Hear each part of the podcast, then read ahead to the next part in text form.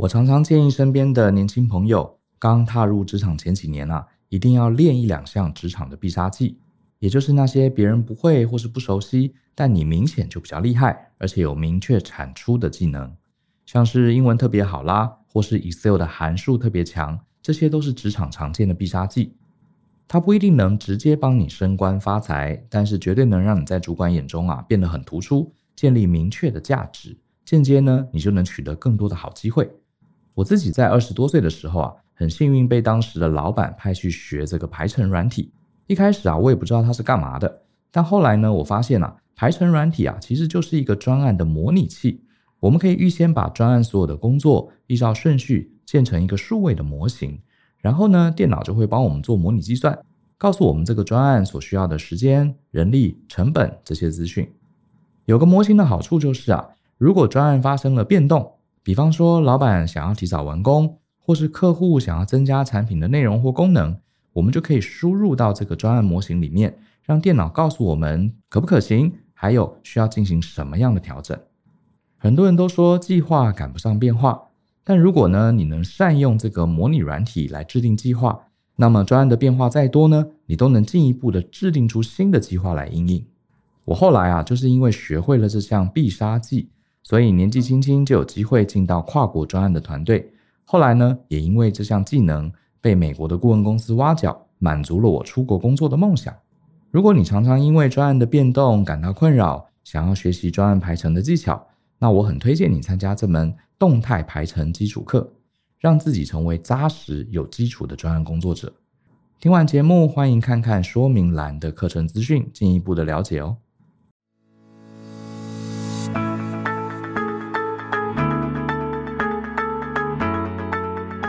欢迎收听大人的 Small Talk，这是大人学的线上广播节目。我是 Brian，老师好。大家这个礼拜过得还好吗？前阵子，呃，有同学啊问我，他说他大概快三十岁，然后工作了几年，他心中一直有一个梦想，想要出国读书。可是呢，他工作还不错，如果出国读书啊，大概积蓄就会被花光光，而且也不确定真的出了国回来之后。呃，薪资啊，各方面福利会不会更好？所以他非常非常犹豫哈，毕竟他觉得自己年纪很大了，二十九了啊，是不是真的要出国做出国这件事情？那认识我的朋友都知道，如果呃遇到这一类的朋友，我通常会问他的经济状况。如果他经济状况是许可的，啊，顶多呃贷一些款，啊，这个家里没有很严重的负债，或是有父母需要供养，除非是那样子啊。此外，我都会建议他，如果你真心。觉得想要出国读书，想要出国工作，你这辈子啊一定要试试看。因为以我自己的经验来说，我们先不要去算账啊，光是出国，你在一个人在人生地不熟的地方，啊，经历过很多不同的文化冲击，经历过很多认识不同的人，这些种种的刺激啊，都会在你的大脑里面留下一个非常非常难忘的回忆。这里面可能有一些是好的回忆，也有一些当下可能非常惊险刺激。可是都会成为你人生生命中非常精彩的一个段落，也会为你未来不管是人生的决策，或者是你的价值观，会带来非常非常深远的影响。那反正人生嘛，啊，这个短短数十载，为什么不让自己活得精彩一点？好，所以我通常都会建议，如果你有这样的念头，尽量出国。那今天呢，呃，我也想跟大家分享几个我在国外遇到的一些小事情，这些事情其实都不是什么了不起的大事。可是你看很有意思哈，这些日常生活的小事，即使哈它并没有带来什么深远的影响，可是呢，你就是会记得它，因为在那个环境里面，我们全身的毛孔放大，我们的感官都会特别敏锐，因为你在一个陌生的国度。那我觉得这样的刺激是蛮有意思的。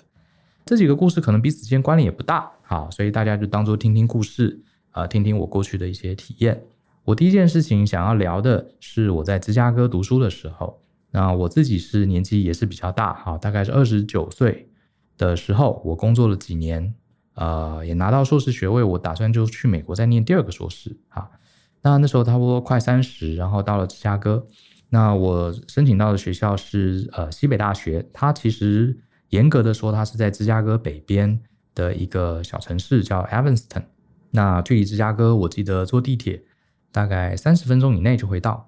有点像是这个台北市中心跟淡水，好，这样的一个距离。然后我们刚到了 Chicago，我们都会提前到嘛，所以学校还没开学。然后刚到那边，人生地不熟，我也从来没有去过 Chicago 这个地方。所以呢，几个台湾的学生，因为我们在台湾呢、啊、已经见过面了，我们就想说，趁还没开学啊，我们到这个 Downtown 啊，就是芝加哥的市区去玩一玩、绕一绕。毕竟这个也是美国的大城市之一。所以我们一群人呐、大概快十个人吧，我们就坐了地铁到了芝加哥。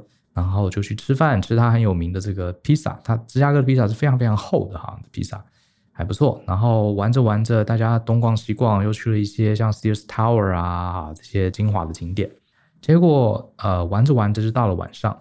那到了晚上之后，我们就突然开始有点紧张。为什么呢？因为芝加哥过去啊曾经是被呃认为是美国治安非常不好的地方，所以我们就有这样的印象。虽然我们真正到芝加哥的时候，我们也查了一些资料。它的治安其实比以前要好很多了。可是我们到一到晚上啊，你也知道，在美国啊，这个一到夜晚啊，跟台北是不一样的，因为它街道，呃，他们是市区跟住宅区是分得很清楚的。所以你在 Chicago 这样的大城市到了街道，它的人啊，并不像台北市哈这么多人，哈，所以人就开始变少了，然后天气也开始凉了起来，然后我们就感受到那个氛围啊，觉得这个城市真的好像有点危险哈。然后马路上这些观光客啊，越来越少。都是住在城市里的人，结果大家就一群人走着走着，准备想说太晚了哈，准备要回去了。结果正在一转弯的时候啊，就是有两个非常高大的黑人，又高又壮哈，从很远的地方大吼大叫，朝着我们冲过来。然后呢，他就一直跑，然后我们远远就看到他们。然后呢，我们就想说，哎，我们要往前走，还是往后走，还是要闪避呢？因为这两个人感觉就是很疯狂。就是鬼吼鬼叫，然后手啊不断的挥舞，不断的挥舞，然后听不太清楚他们在讲什么。好，就往我们这边跑过来。结果呢，我以为他在跟他的朋友打招呼，结果没有，就一直往我们这边跑。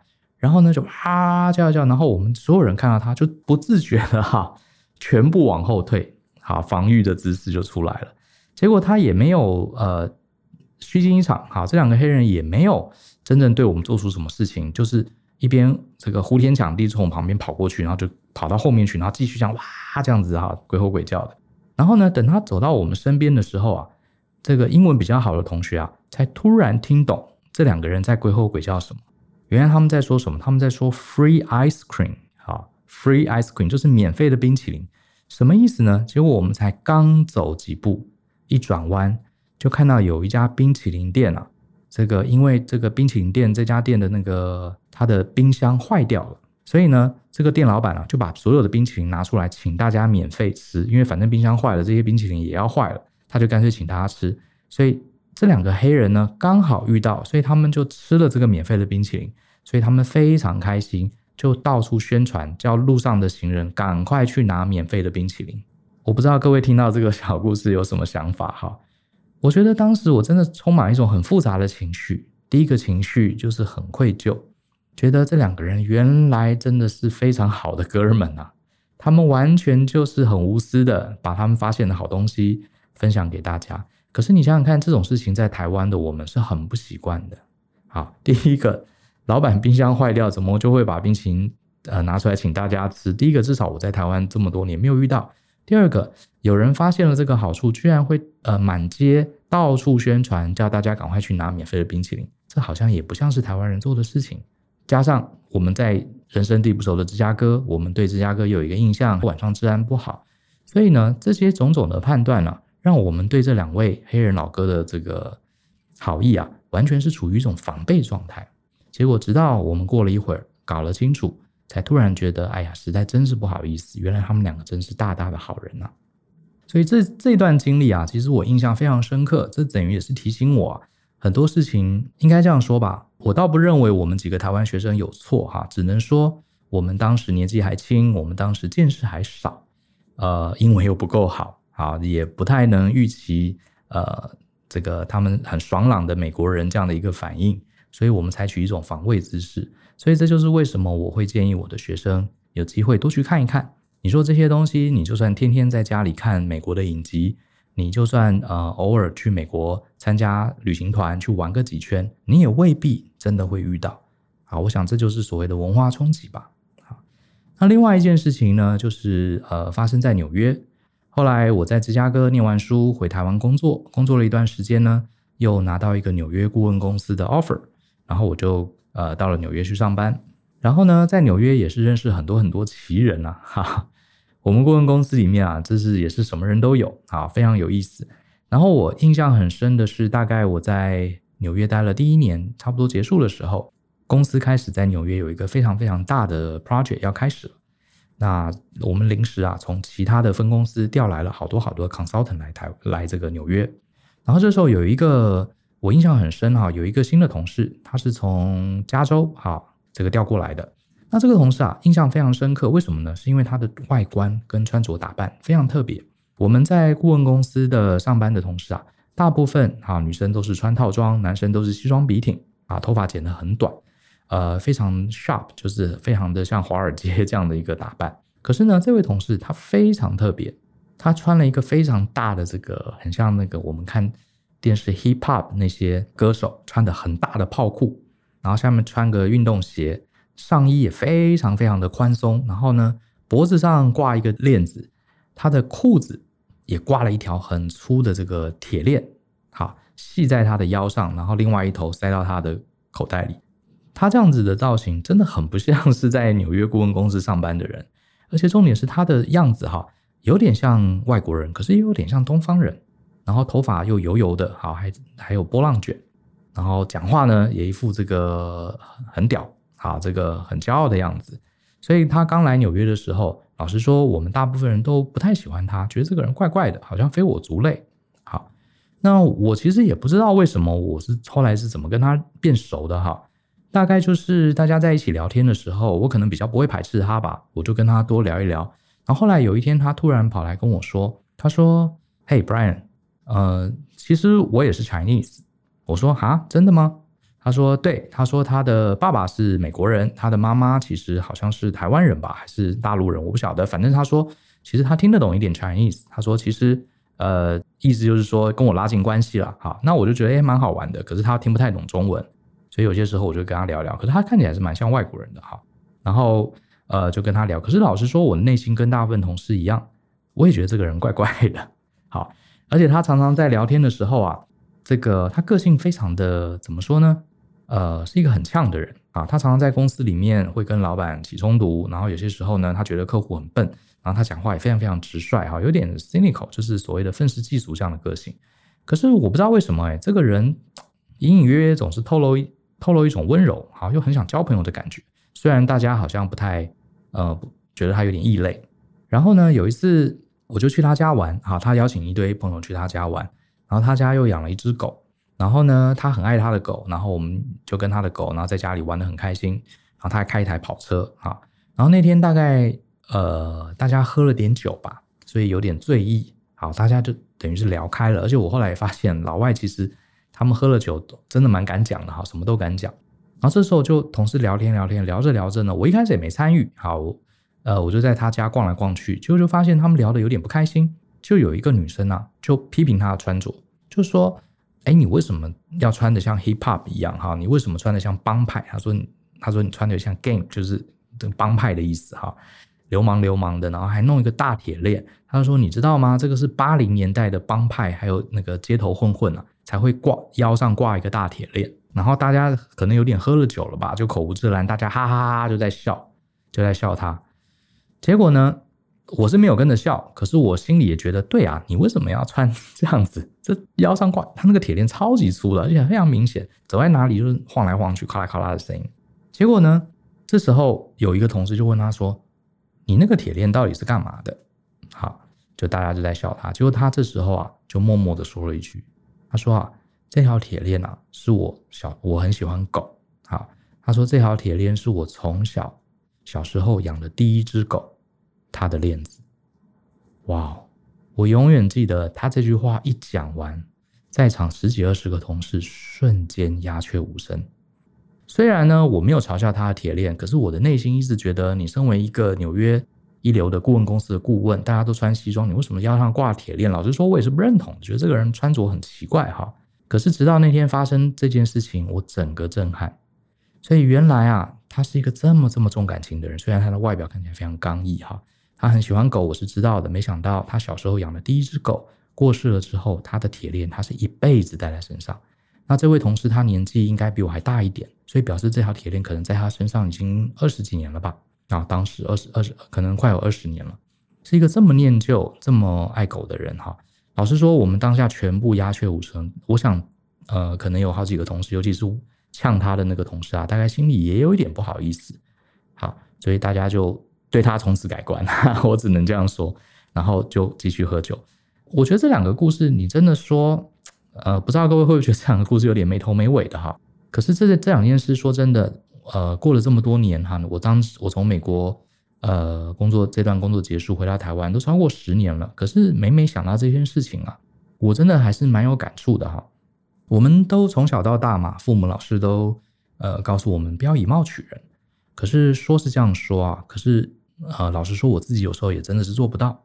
我们都知道不可因人废言，不可以以外貌取人。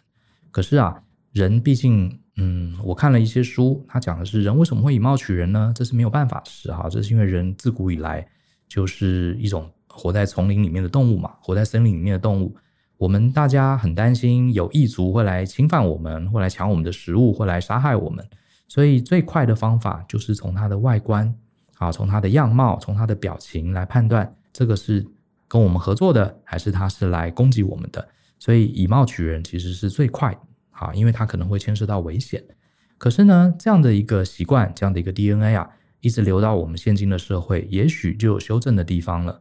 因为在这个时代，我们就算遇到坏人，通常你也有很多机会啊，可以保护好自己。通常你也有很多机会，这个可以照我们有法律嘛，我们有呃人际关系的网络嘛，所以你不太可能遇到像是几千万年前森林里面突然有个部族晚上杀进来。就把你的食物啊都抢走了，把你的人都杀了，这种事情至少在台湾是不太会发生的。所以，可是呢，我们的大脑却没有及时的更新，所以以貌取人还是我们最直直观哈一种判断人的方法。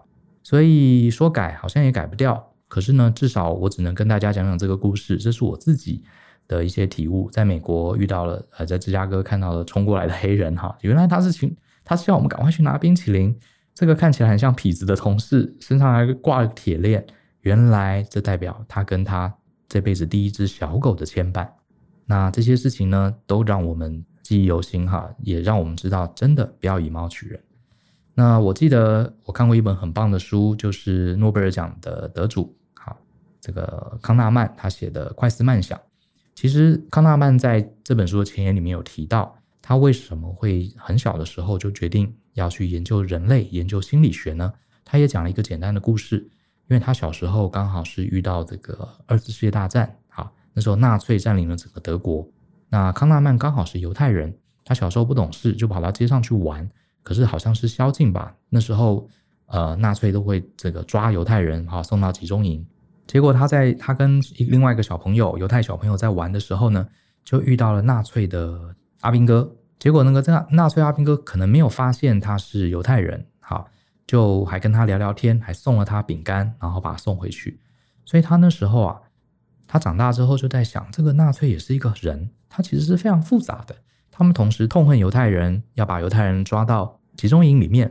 可是当他碰到了这个孩子，发现他们是同乡，发现他们有共同点的时候，又把他当成啊这样子可爱的小孩子来呵护。所以他觉得人真的好复杂，不是那么简单的一种动物。所以萌生了他将来想要研究心理学的念头。这个故事也让我印象很深刻。哈，人真的是很复杂的动物，所以这也是为什么我觉得，嗯，我自己跟旧成立大人学，我们某一种企图心啊，也是想让大家更了解大人的人心、大人的世界，还有我们这个社会。啊，其实人真的不是简单的分黑白、好人坏人而已。啊，其实值得我们更花一些心思去了解人性。那这两个故事讲完，还有还有几个也是小事情。那刚刚讲到这个，呃，在芝加哥，在纽约，我还有一个加拿大的故事，也是一个小故事要跟大家分享。那呃，我当时是在应该是毕业，哈，在美国念完研究所毕业的时候呢，呃，我认识了几个好朋友，然后当时结束之后，我们就决定要一起做这个 road trip，就是开着车啊到处去玩。当时我们就开车开车，一行人就开着车哈到了加拿大。那有一天晚上是轮到我开，开着开着哈，这也是哇很惊吓的一次体验哈。我开在高速公路上，然后那时候应该已经可能我不太记得是在呃纽约州还是已经到了加拿大。好，纽约州跟加拿大是交界的。那那个交界的地方有个很有名的景点，就是尼加拉瓜瀑布。我忘记我是已经进了加拿大还是在美国。总之半夜开车开着开着，突然间呐、因为美国很多高速公路啊是没有路灯的，所以你必须靠那个车灯好来看清楚路。开着开着，前面啊突然间有一只眼睛 看着我在马路中间。好，结果呢，这时候我就要在这个瞬间啊，百分之一秒内做出判断。我到底应该赶快扭转方向盘，闪开那只眼睛？好，它是可能是一只动物，还是我应该就开过去呢？所以当下因为车速实在太快，而且那只动物它完全动都不动，我以为它会闪哈，所以它没有动，所以很遗憾的我就开过去了。开过去呢，哎，就听到嘣的一声，好，说大不大，说小不小，然后我们所有车子后面睡觉的人也都醒了。结果呢，车子就我们也不敢下车，我们也不敢停车去看哈。真的蛮恐怖的，然后就一路开开开开开开到旅馆。那因为开到旅馆之后，呃，晚上也非常黑了，我们就稍微看一下车子的前轮，看起来都还蛮正常的，没有什么异样。好，那我们心里就放心了，我们就帮刚刚的呃这个高速公路上那只动物祷告了一下，然后我们就去睡觉了。第二天天一亮啊，我们就开着车，好，那时候就确定是已经开到加拿大了。结果开到加拿大的时候啊。我们就发现车轮啊出现咔啷咔啷咔啷的声音哦，表示真的还是有撞击哈，还是有损伤到车子。结果呢，没办法，我们就一路开到这个加油站。这时候加油站停下来，我们就开始检查车子。就原来发现车子前面有一块板子啊，其实是整个掉下来了。好，那这个掉下来很麻烦，因为呃，我们又没有办法把它拔下来，它就半垂着在那边。可是垂在那边呢、车子会震动嘛，就会打到这个地面，又会打到轮胎，就咔啦咔啦声音。然后你说我们因为还要赶路啊，而且这时候我们也不知道附近哪里有车厂，所以就很尴尬。我们几个人啊，就在几个朋友就在那边研究到底该怎么办。就这时候有趣的事情来了，这个加油站啊，其实只有两台车在那边加油，一个是我们，还有另外是另外一台。就这时候另外一台有一个老爹，满头白发，好，是一个一个加拿大人，他就在旁边看着我们。好。然后我们就在那边研究啊，这样啊，这要怎么办？要修一修还是怎么样把它绑起来？可是我们手上又没有工具。这时候非常好笑的事情发生了，这个白头发的老爹啊，就抽着一根烟，默默的走过来。好，然后呢，他就说：“我可以帮忙吗？你的车坏了，对不对？”我就说：“对啊，昨天可能有压到动物。”结果呢，很妙哦，他就从口袋里面。拿出了一段铁丝，各位这里注意啊，就是一段铁丝，不是一捆铁丝。他口袋就这么一段铁丝，他就从口袋里面拿出来，然后呢，他就蹲下来说：“我帮你们试试看。”他就把这个用铁丝啊，把那个垂下来的板子啊，把它绑紧，哎，结果就修好了。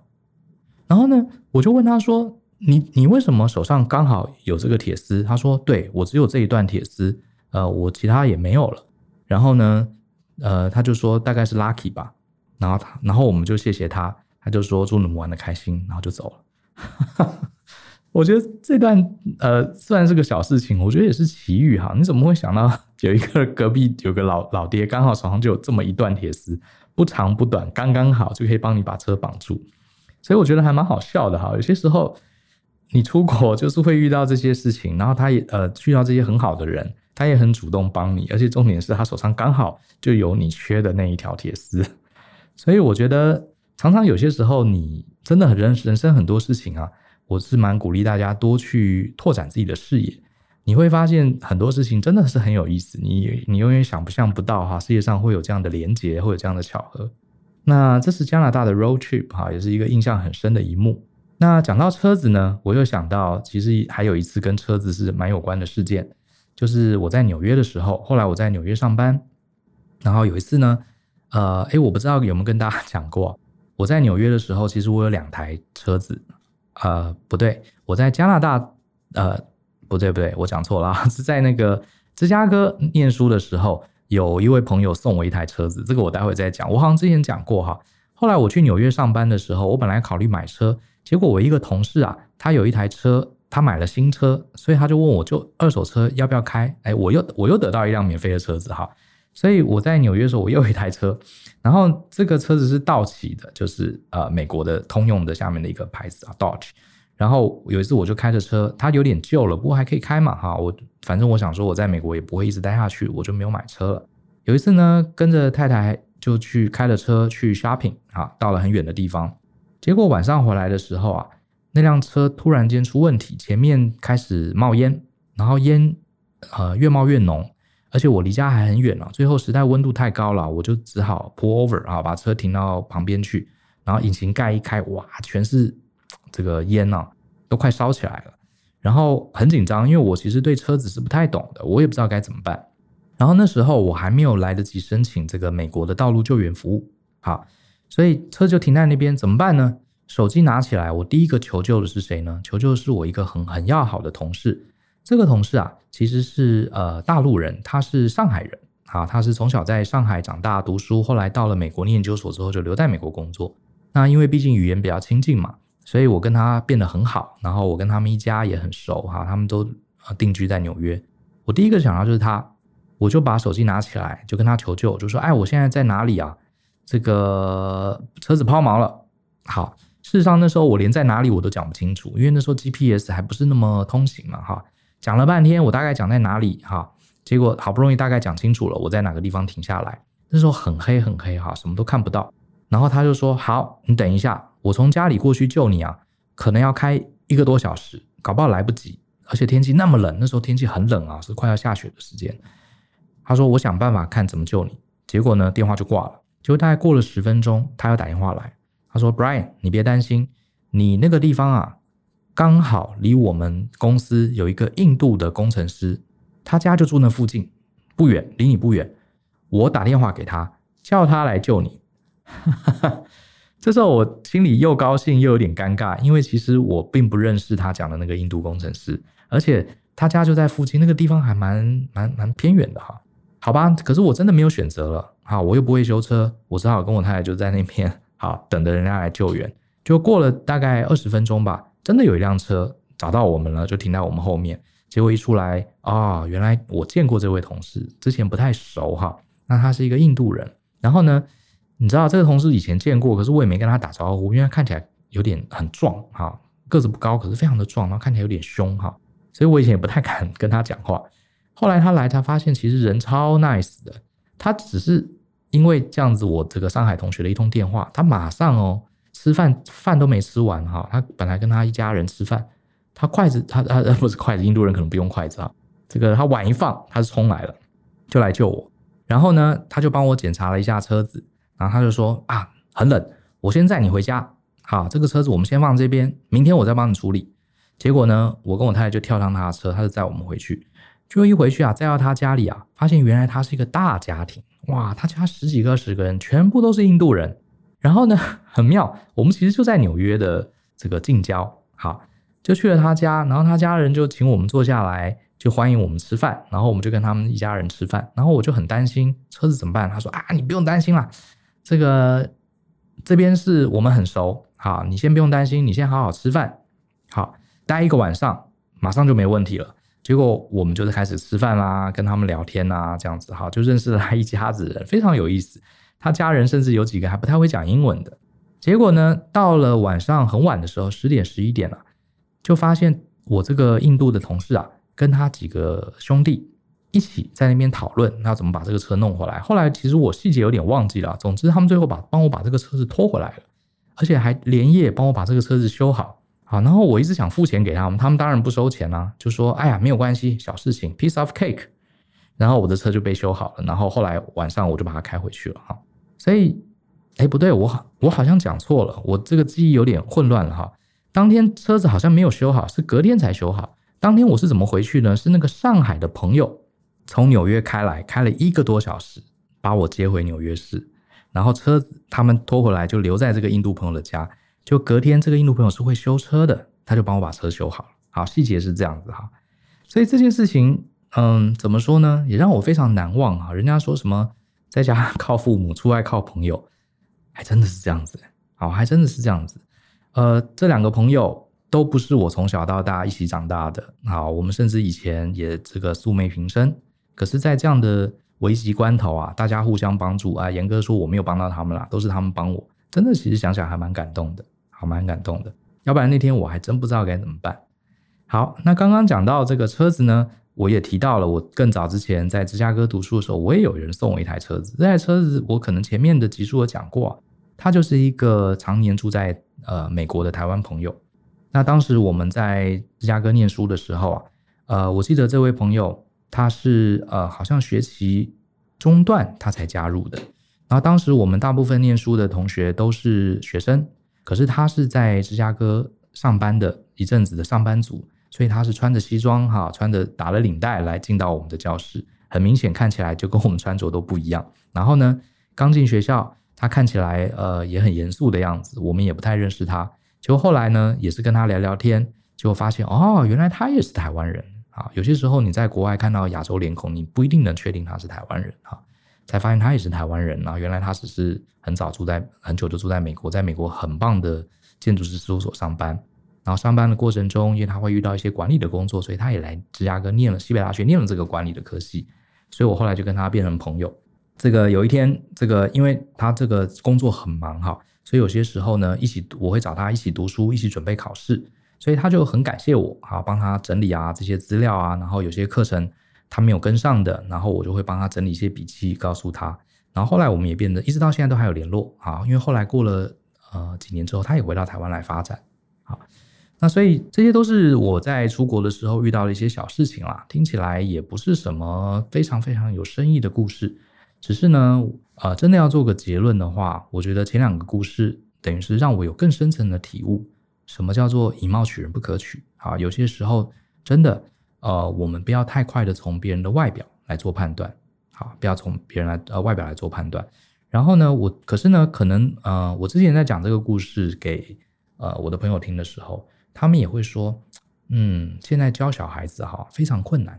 我们又希望小孩子可以天真无邪啊，不要看到陌生人呐就充满防备心。可是呢，也不能否认的，这个世界上坏人也不少，有心人也不少。如果小朋友看到谁都是笑嘻嘻的，都毫无戒心，那相对的有更高的几率会遇到危险，会被别人欺骗，对不对？那到底该怎么教小朋友呢？当然啦，我也不是什么教养专家，只是我自己的结论。好，我会觉得啊，我还是觉得我们人呐、啊，应该面对陌生人的时候，我们还是应该把预设值啊调成敞开心扉、面带微笑，把预设值当成好人，把对方当成好人，我认为是比较好的哈。因为我觉得，如果你对所有的人啊，都所有你不熟悉的事物，你的预设值就是先防备、先逃避、先摆出一种这个批判的啊这个心态。